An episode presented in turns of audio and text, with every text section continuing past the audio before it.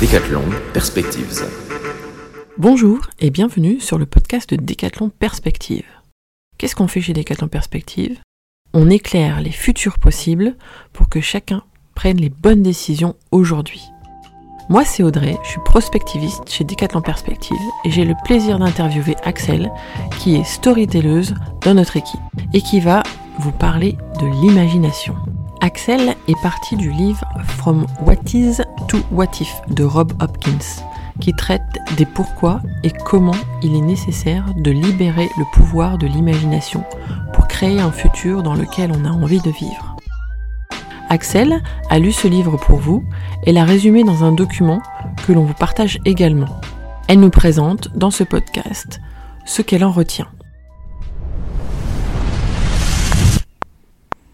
Bonjour Axel, alors dis-moi, à quoi tu t'attendais et comment t'as vécu cette lecture? J'avais pas trop d'attentes particulières si ce n'est euh, conforter des convictions que j'avais déjà sur l'imagination et puis aussi m'en créer de nouvelles et en fait c'est exactement ce qui s'est passé. Et euh, dès le départ aussi, euh, le titre m'a interpellé, From What Is to What If, puisqu'avec euh, mon équipe chez Decathlon Perspective, on travaille beaucoup autour d'hypothèses du futur qui prennent la forme de questionnements commençant par et si? Donc les fameux what if. Alors forcément, ce livre m'a paru un incontournable. J'ai adoré le lire. Pour moi, il soulève des sujets de fond comme euh, des sujets d'économie, de société, d'environnement, on y parle d'éducation, de politique, euh, voilà, tout un tas de, sujets euh, sociétaux qui y sont abordés, mais à travers à chaque fois le prisme de l'imagination. Et ça, j'ai trouvé ça vraiment génial. Et si tu nous disais maintenant concrètement de quoi parle le livre?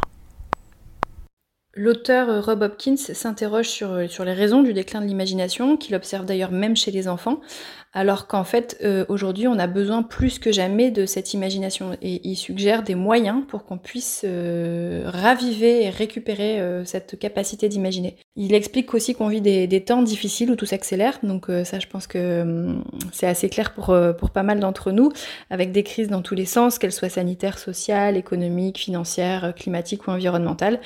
Et donc, ça génère de plus en plus d'anxiété chez les gens quand on parle d'avenir, notamment chez les jeunes. Bon, c'est pas très glamour hein, ce que je dis là, mais euh, ce constat, il est, il, est, quand même nécessaire pour pouvoir avancer. Et finalement, eh bien, le livre dit que l'avenir n'est pas si noir que ça, puisqu'il existe de nombreuses preuves que les choses peuvent changer de manière aussi euh, spectaculaire qu'inattendue pour quelque chose de mieux.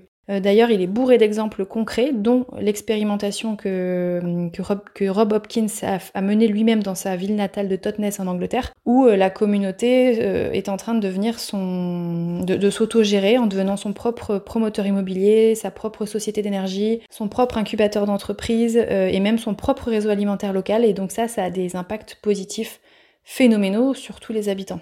Et puis donc dans, ce livre, il y, a, des dizaines et des dizaines d'autres exemples concrets de, projets qui ont été expérimentés dans le monde et qui fonctionnent, donc des histoires d'individus et de communautés qui ont réussi à faire bouger les lignes dans le bon sens. En gros, hein, le message d'Hopkins, c'est qu'on a la capacité d'effectuer des changements euh, positifs et même spectaculaires, mais qu'on a tendance à échouer parfois parce que on a largement délaissé notre outil le plus important qu'est l'imagination humaine. Et euh, l'imagination, lui, l'a définit comme la capacité à regarder les choses comme si elles pouvaient être autrement. Je trouve ça intéressant de, de, l'exprimer de cette manière.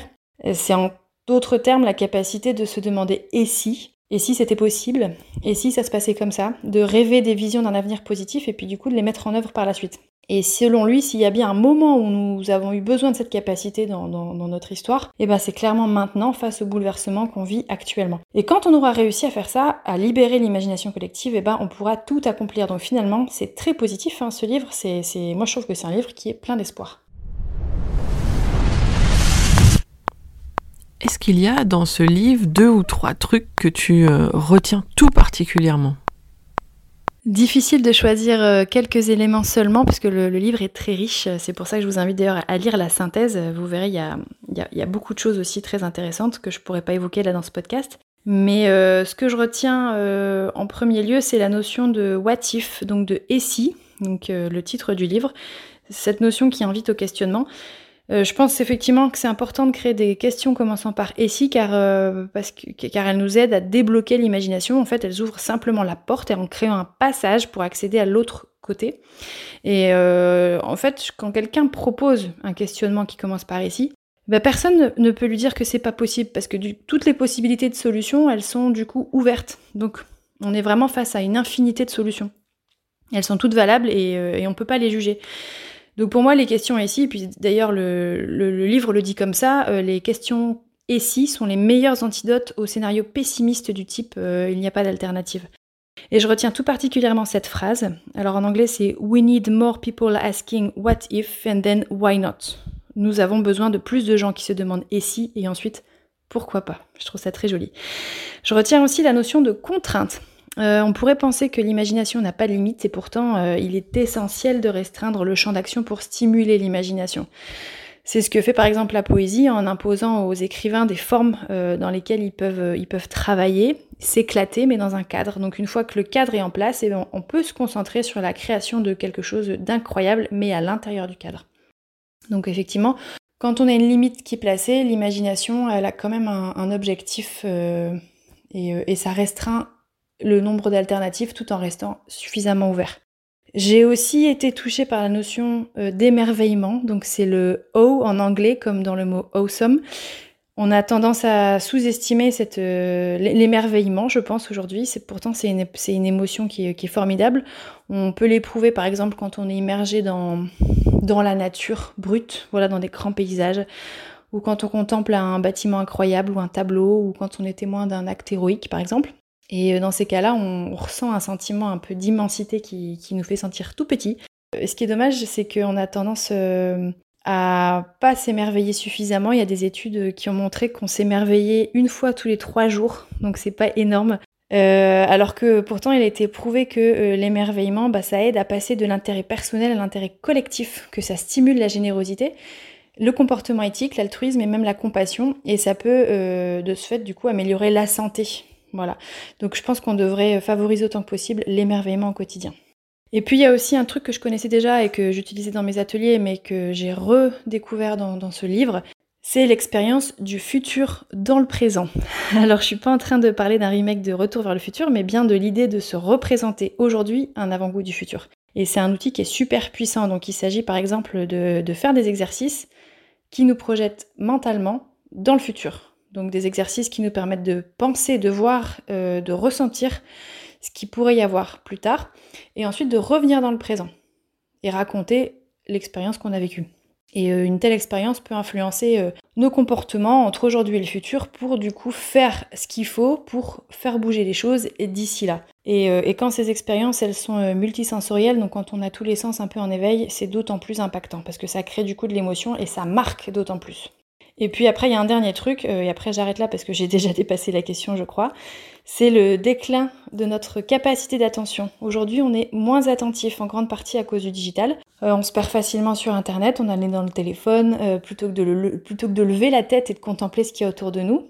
D'ailleurs, j'ai bien aimé le le petit passage dans le livre sur Van Gogh, en fait, Hopkins euh, donne l'exemple de Van Gogh et de son tableau, euh, le fameux tableau des tournesols dans un vase.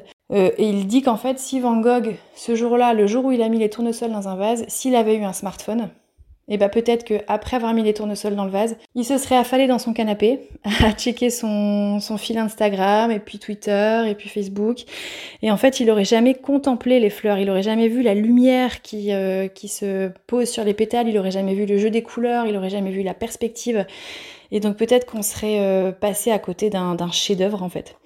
Et donc euh, moi je retiens de cet exemple qu'il faut cultiver l'ennui, qu'il faut s'autoriser à être contemplatif et à s'éloigner du coup de ce fait un peu du digital. Et puis si ça se trouve, en fait, on est déjà passé à côté de plein de petits génies ces dernières années parce que pas, ils n'étaient pas dans les, dans les bonnes conditions et on ne le saura jamais. Eh bien, un grand merci Axel pour ce partage. Vous retrouverez ce contenu et bien d'autres sur notre site www.decathlonperspective.com nous nous faisons d'ailleurs un plaisir de vous partager le résumé de ce livre qui est en anglais, euh, mais un résumé de 17 pages au lieu de 187, c'est quand même un bon deal, non euh, Et je vous invite à vous inscrire à la newsletter pour être tenu au courant de nos prochaines publications. À bientôt pour un prochain podcast Décathlon Perspective. Décathlon Perspectives.